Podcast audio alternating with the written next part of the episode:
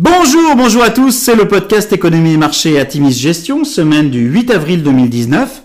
Petit avertissement, les performances passées ne préjugent pas des performances futures, bien lire les documents de référence des fonds avant d'investir, et puis nous allons citer un certain nombre d'entreprises, il s'agit d'une simple illustration de notre propos et non d'une invitation à l'achat. Alors cette semaine, nous avons titré un court terme plus complexe avec un gros point d'interrogation. C'est vrai que les marchés globaux ont continué leur progression la semaine dernière et retrouvent presque leur plus haut aux États-Unis. Les données positives sur la production manufacturière publiées lundi en Chine et semblant valider l'impact positif des mesures de stimulation de l'économie ont lancé une semaine marquée sous le sceau de l'optimisme.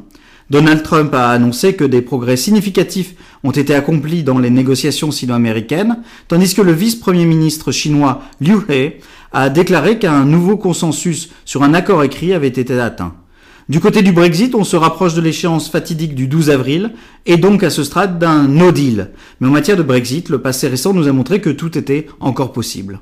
Dossier à suivre, la réappréciation du prix du pétrole et ses conséquences. Le WTI progresse de 5,2% sur la semaine à près de 63,3 dollars. Sur la semaine, très belle semaine, le CAC 40 progresse de 2,4%, le SP500 de 2,1% et le Nasdaq de 2,7%.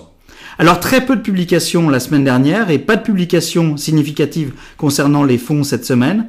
Nous notons dans l'actualité des entreprises que Verizon a lancé son service de 5G à Chicago et Minneapolis. La thématique 5G, dont le déploiement vient donc de commencer, est présente dans nos fonds Atimis Millennial et Atimis Industrie 4.0.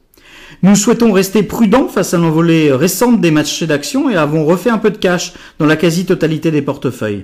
Les déclarations de la BCE et la publication des minutes de la Fed seront à nouveau suivies de près cette semaine. Des titres représentatifs tels que LVMH ou JP Morgan Chase lanceront ce nouveau trimestre de publication. Globalement, les consensus attendent une décélération de la croissance des résultats lors des prochaines publications.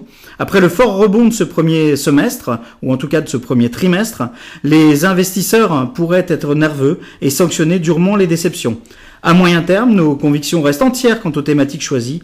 Le court terme nécessitera sans doute des ajustements tactiques. Nous vous souhaitons une excellente semaine à tous.